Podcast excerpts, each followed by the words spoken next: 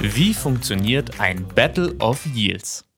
Hallo, mein Name ist Luis und in der heutigen Folge geht es um das Battle of Yields bzw. das Konzept dahinter. Anders als der Name zunächst vermuten lässt, geht es bei einem Battle of Yields nämlich nicht um eine Art Kampf, sondern um das Austesten einer neuen Anwendung durch die Community, die dabei etwas verdienen kann.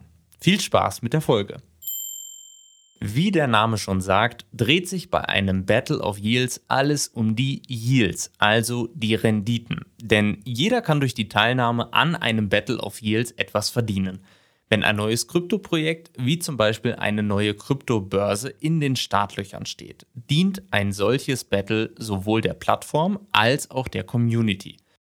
Einfach ausgedrückt ist ein Battle of Yields die als Wettbewerb verpackte Testphase eines Projektes, bei dem die Nutzer die jeweilige Anwendung einem Stresstest unterziehen, versuchen letzte Fehler zu finden und diese zu melden. Dies geschieht vor dem Start des Projektes, damit das Team alle Fehler oder Probleme beheben kann, die während dieser Testphase gemeldet wurden. Wenn die Anwendung dann live geht, kann das Team sicher sein, dass es so wenig Fehler wie möglich gibt aber wie genau funktioniert jetzt so ein Battle of Yields? Wenn es um Kryptowährungen geht, dreht sich alles um die Community. Normalerweise werden vor dem Start eines neuen Projektes, meist also einer neuen Anwendung auf der Blockchain, Tester bezahlt, die dann stundenlang alle möglichen Schaltflächen und Links in der Anwendung testen und nach Fehlern suchen. Bei einem Battle of Yields hingegen wird die Community des Projektes bzw. der Blockchain eingeladen, die Anwendung selbst zu testen. Das führt dazu, dass viel mehr Menschen teilnehmen und die Anwendung testen, was den Testprozess selbst effizienter macht, da so mehr Fehler gefunden werden können. Darüber hinaus hat dieser community-fokussierte Ansatz auch den Vorteil, dass das Projekt innerhalb der Community viel mehr Aufmerksamkeit bekommt – durch das Testen der Anwendung im Voraus können die Nutzer ein Gefühl für Aspekte wie Responsiveness, die Benutzeroberfläche und die Performance der Anwendung bekommen. In dieser Phase kann jeder ausprobieren, ob ein Projekt einfach zu bedienen ist und hält, was das Marketing verspricht. Das Battle of Yields findet übrigens in der Regel auf dem Testnet statt, damit anschließend Fehler direkt im Mainnet behoben werden können, ohne dass dieses dafür live gehen muss.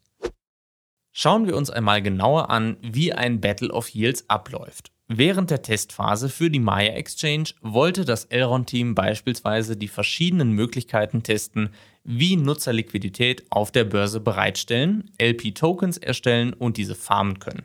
Das Battle of Yields war in verschiedene Phasen unterteilt, die jeweils sehr genaue Angaben für die Tester enthielten, wie zum Beispiel stake 30% deiner LP-Token in der Farm und entferne sie dann, sobald du 10 Dollar an Belohnungen erhalten hast. Oder tausche 50% deines E-Gold in USDC und dann zurück in E-Gold mit einer Slippage von mehr als 10%. Diese Aufgaben ermöglichen es dem Team genau zu beobachten, welche Transaktionen ungewöhnliche Fehler auslösen und wie oft diese Fehler auftreten. Im Grunde ist es wie eine Simulation dessen, was die Anwendung leisten wird, sobald sie live ist.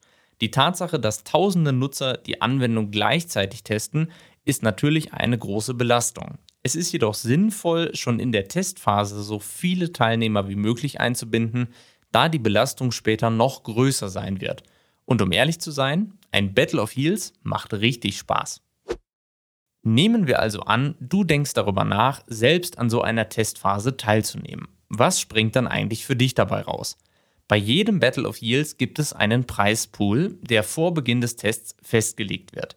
Das Geld in diesem Pool wird dann am Ende des Battle of Yields an alle Teilnehmer verteilt, die die Aufgaben richtig ausgeführt haben, anteilig an der eigenen Leistung. Zum Beispiel gemessen daran, wie viel Geld man in der Testphase über das Staking verdient hat.